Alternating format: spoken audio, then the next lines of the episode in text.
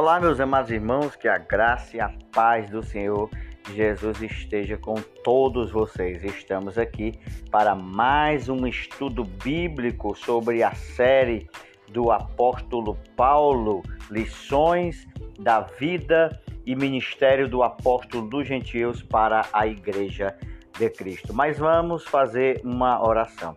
Senhor, nosso Deus e nosso Pai, nós te louvamos pela tua palavra. Ó Deus, abre o nosso entendimento para compreender a tua santa escritura em nome de Jesus. Amém. Amados, hoje o nosso estudo bíblico fala sobre o zelo do apóstolo Paulo pela sã doutrina.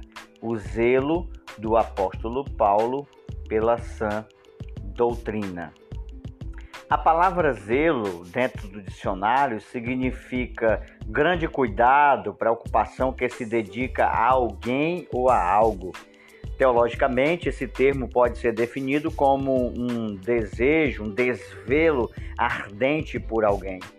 O termo grego é zelos. A palavra grega vem de zei, significa borbulhar, borbulhar, ferver. Acha-se a raiz da ideia de zelo no contexto da lição, do estudo que nós vamos fazer, o zelo é uma virtude, uma qualidade presente na vida do apóstolo Paulo em relação à sua preocupação com a doutrina e com a igreja de Cristo. Uh, a nossa introdução ela diz o seguinte: a nossa introdução ela diz a seguinte informação: qual o fim do mandamento? Porque devemos zelar pela sã doutrina? Qual o ponto de equilíbrio da sã doutrina? O assunto que estudaremos nesta lição responderá essas questões que se mostram importantes para a nossa caminhada na vida cristã. Se esses estudos bíblicos têm sido bênção para você, compartilha com os seus amigos, compartilha com os seus familiares, nos seus grupos de WhatsApp para que outras pessoas venham a ser edificadas pela palavra de Deus. A leitura bíblica base para hoje é a primeira carta de Paulo a Timóteo, capítulo 6, do versículo 3 ao 6 e o versículo 11, e também segunda carta de Paulo a Timóteo, capítulo 3, versículo 14 ao 17. Nós vamos ler a segunda leitura. Tu, porém, permanece naquilo que aprendeste de que foste inteirado sabendo de quem os tens aprendido, e que desde a tua meninice sabe as sagradas letras, que podem fazer-te sábio para a salvação, pela fé que há em Cristo Jesus. Toda a escritura divinamente inspirada é proveitosa para ensinar, para redarguir, para corrigir, para instruir em justiça e para que o homem de Deus seja perfeito e perfeitamente instruído para toda boa obra. O nosso texto áureo diz: tem cuidado de ti mesmo e da doutrina, persevera nestas coisas, porque fazendo isto te salvarás, tanto a ti mesmo como os que te ouvem. Primeira carta de Paulo a Timóteo, capítulo 4, verso 13. A Igreja de Cristo é a única instituição divina na terra que preserva e defende a sã doutrina diante dos enganos e dos males das heresias. É preciso zelar pela sã doutrina.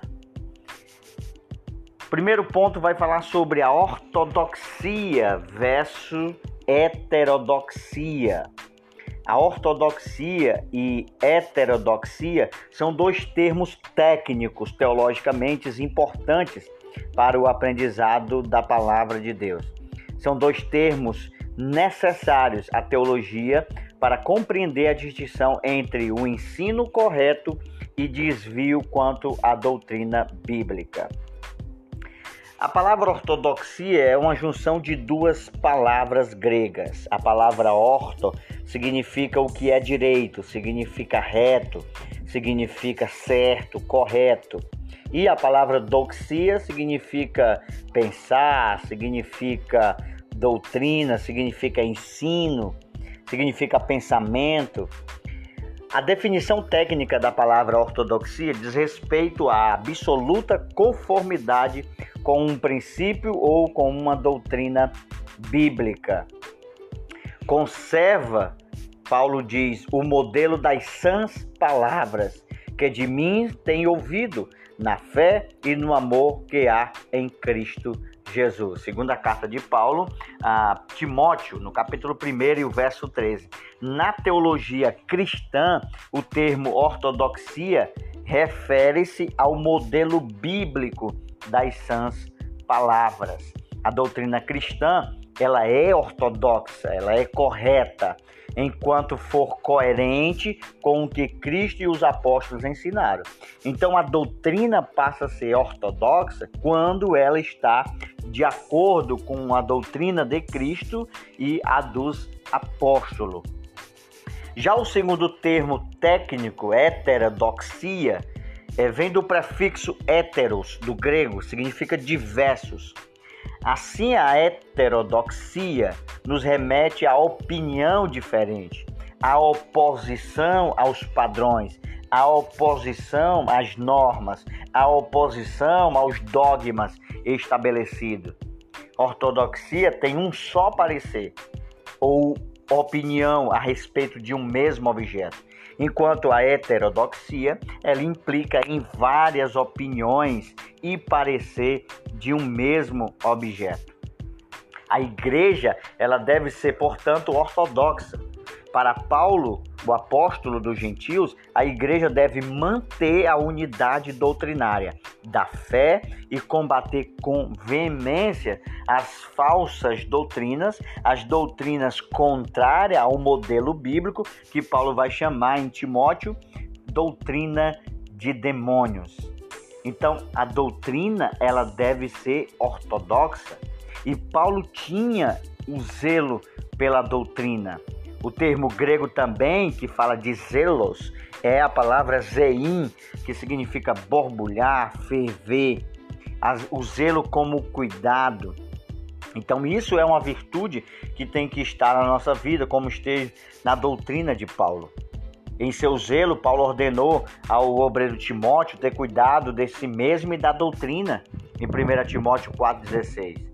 A Tito também, Paulo exortou Olha, tem cuidado na doutrina, mostra incorrupção. Tito, capítulo 2 e verso 7. Paulo tinha um zelo pela sã doutrina, o zelo pela igreja. Na segunda epístola de Paulo aos Coríntios, nós encontramos uma expressão do apóstolo que descreve o seu zelo pela igreja.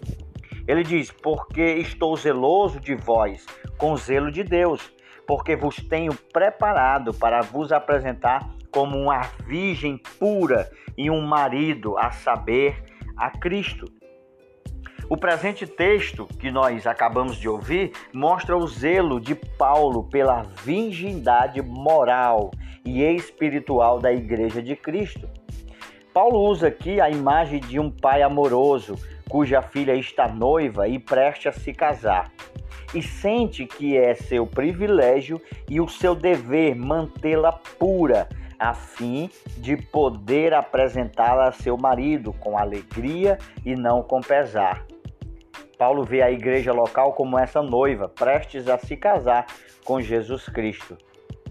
Então, Paulo tinha um zelo, um cuidado com a sã doutrina, mas ele tinha primeiro cuidado com a igreja. O zelo de Paulo pela doutrina é característico nas suas cartas na carta que ele escreve aos Gálatas, capítulo 1 e verso 8, ele diz que pode vir um anjo descendo do céu, pregando um outro evangelho que Paulo já tinha ensinado, os irmãos deveriam considerar esta pregação e este ensino como maldito.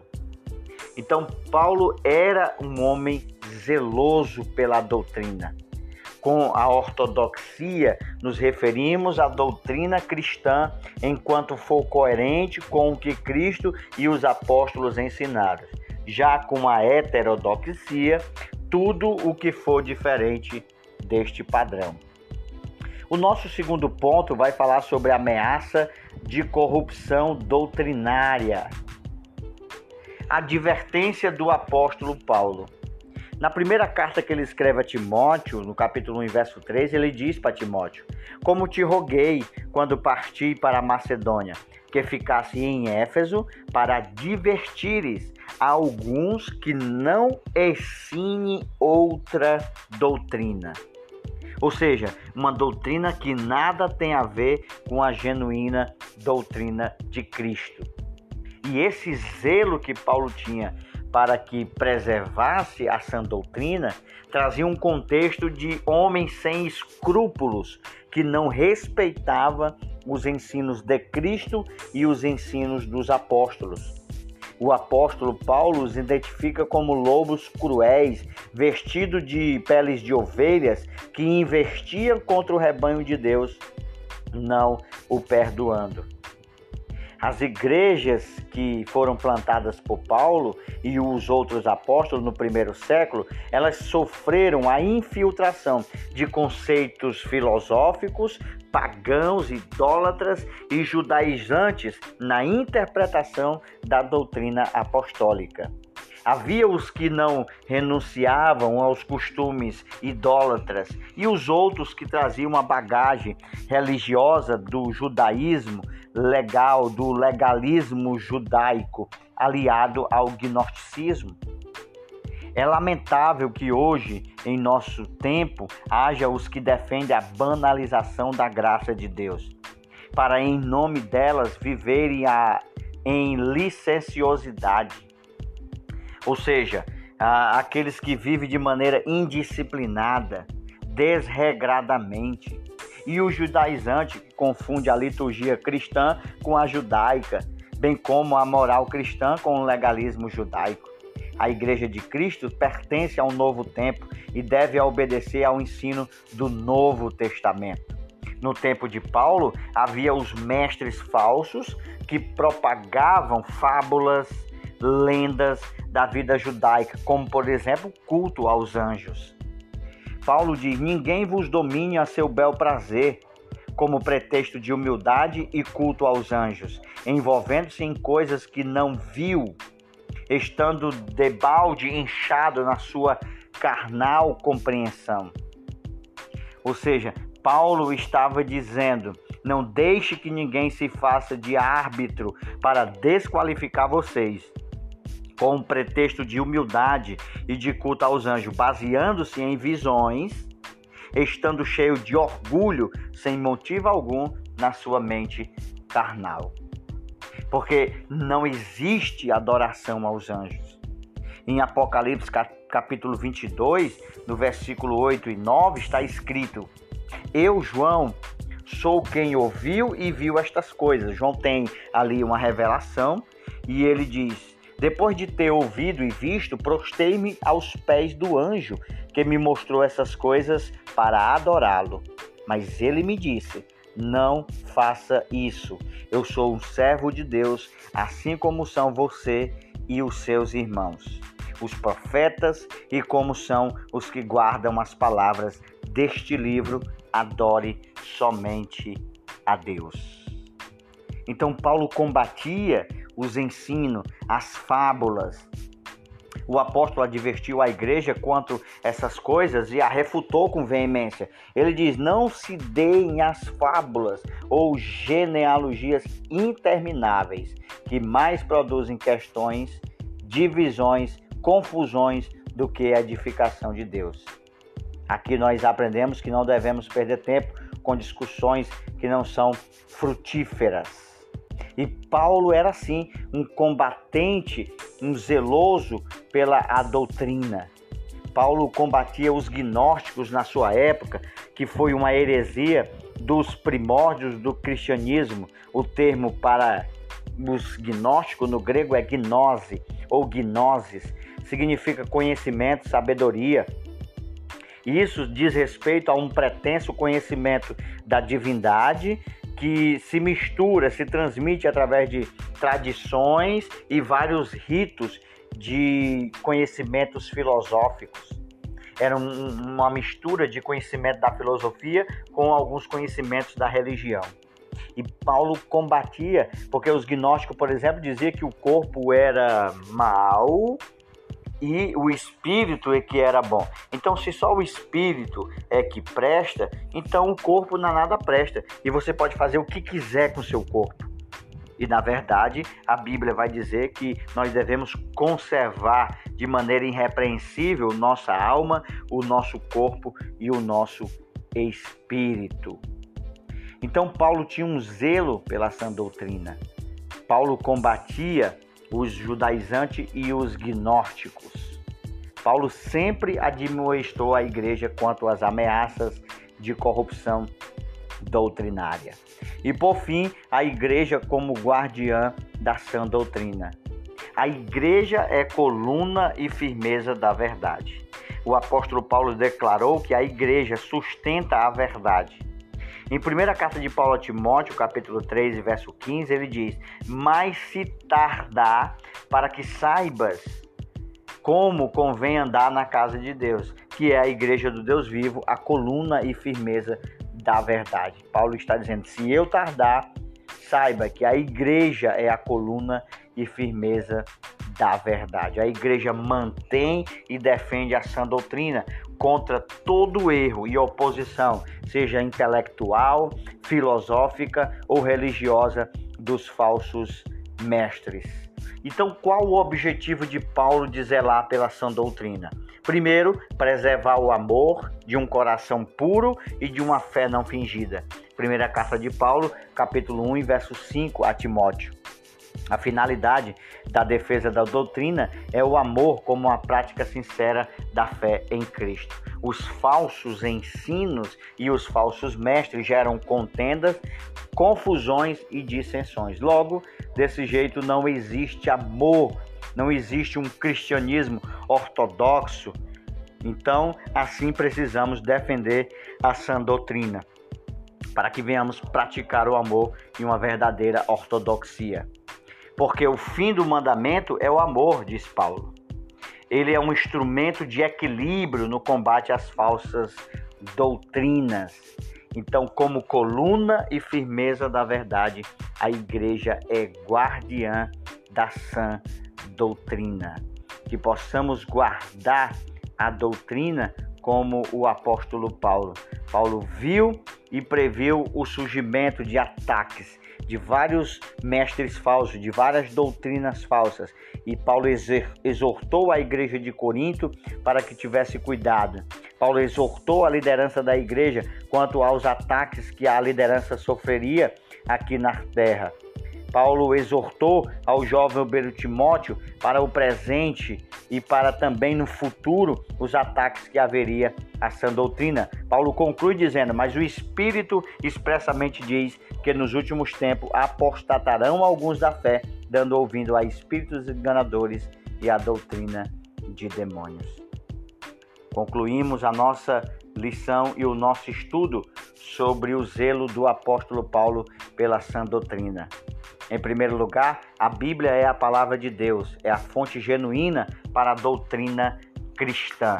Por isso precisamos ser dedicados, estudantes das Sagradas Escrituras, a fim de que zelemos pela sã doutrina. Em segundo lugar, levemos em conta que a finalidade dela é o amor para em Cristo.